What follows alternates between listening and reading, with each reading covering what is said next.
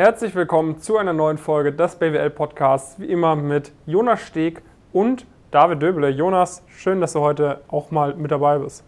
Vielen Dank, David. Es freut mich auch sehr, dass ich hier dabei sein darf. In der heutigen Folge wollen wir mal über das Thema Noten sprechen und das hat natürlich einen gewissen Grund, denn wir haben ja diese Woche den neuen Notenkurs veröffentlicht, äh, die 1-0er-Formel für Bestnoten im BWL-Studium an der Top-Uni. Falls du dir den Kurs noch nicht gesichert hast, dann geh auf jeden Fall ähm, auf bwl-bestnote.de, ist auch unten direkt in der Videobeschreibung verlinkt und hol dir den Kurs, 49 Euro. Damit äh, machst du nichts falsch und äh, ich kann dir eine Sache sagen, das, was in diesem Kurs erklärt wird, das ist das, was du für dein BWL-Studium brauchst. Da brauchst du keine Lerntechniken oder sonst was, keine ganz spezifischen Sachen, sondern das ist dort einmal grundlegend zusammengefasst mit ganz vielen Beispielen, mit meiner persönlichen Technik, mit meinen persönlichen Herangehensweisen, mit denen ich hier diese schöne Urkunde äh, selber auch während meines Studiums bekommen habe, als äh, einer der besten aus meinem Jahrgang. Ähm, all das ist, wie gesagt, in diesem Videokurs äh, ausführlich erklärt. Äh, wir werden jetzt heute in dieser Folge einmal kurz über das Thema Bestnoten im BWL-Studium sprechen, mhm. was du dazu denn auf jeden Fall äh, auf dem Schirm haben solltest. Aber wie gesagt, ausführlicher einfach unseren neuen 1-0er-Formel Bestnoten-Videokurs holen. So, ja.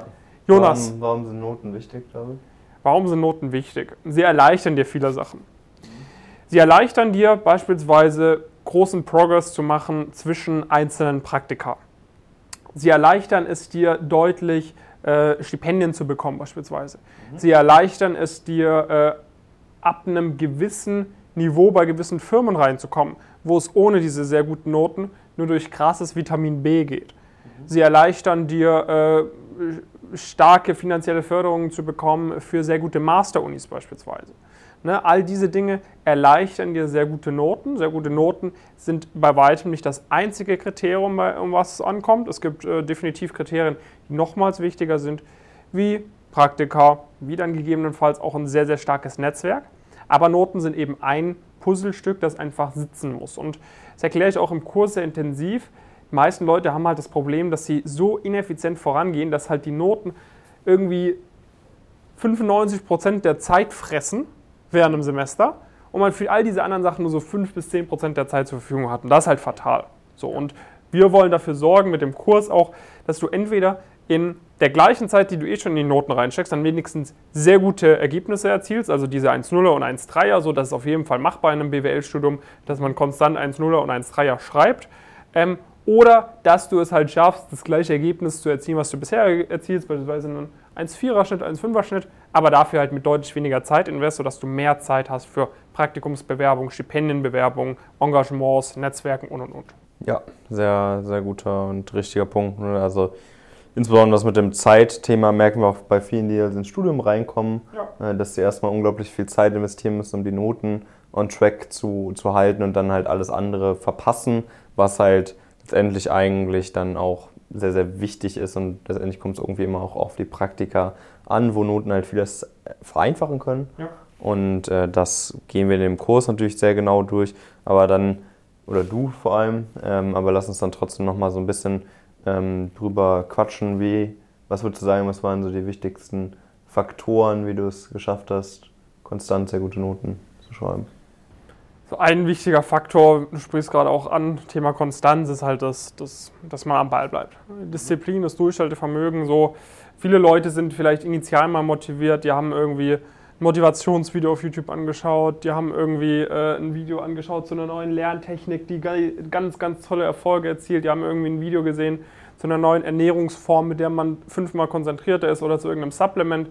Und dann ist man für ein, zwei Tage vielleicht motiviert und dann flacht es wieder ab. Und dann fängt man an zu prokrastinieren und dann äh, hat man vielleicht zwei Tage lang 110% gegeben, aber gibt die ganze restlichen nächsten drei Wochen nur noch 60%. Dann gibst du lieber jeden Tag konstant 90%, arbeitest konstant mit und du machst viel krasseren Progress. So, also das ist, würde ich sagen, bei mir der, das größte, größte, in Anführungszeichen, Geheimnis, dass ich halt äh, natürlich sehr effizient gelernt habe, aber dass ich halt auch mir gesagt habe, okay, das ist zwar gerade eigentlich inhaltlich Stuss, was ich da lerne. Das werde ich nie wieder brauchen. So.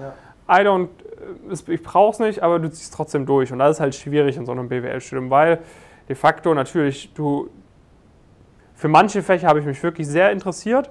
Du hast aber auch Fächer, für die du dich nicht interessierst. Aber selbst für die Fächer, für die du dich interessierst, dieses auf 1.0 lernen, ist einfach mühselig. Ja, wir hatten ja auch wir hatten ein, zwei Freunde, die wirklich extrem smart waren, die sich extrem für die Materie interessiert haben, die in den Vorlesungen aufmerksam dabei waren, aber die haben einfach nicht mehr gemacht für die Uni, weil sie gesagt haben, ich habe das komplett verstanden. Die konnten auf einem hohen Niveau mit den Profs diskutieren, die konnten uns gewisse Sachen erklären, aber die haben einfach nicht diese extra Disziplin, diese extra Zeit ins Lernen reingesteckt, weil sie gesagt haben, hey, mich interessiert das einfach, aber ich will jetzt nicht auf Krampf 1-0er schreiben. Die haben dann auch keine 1-0er geschrieben.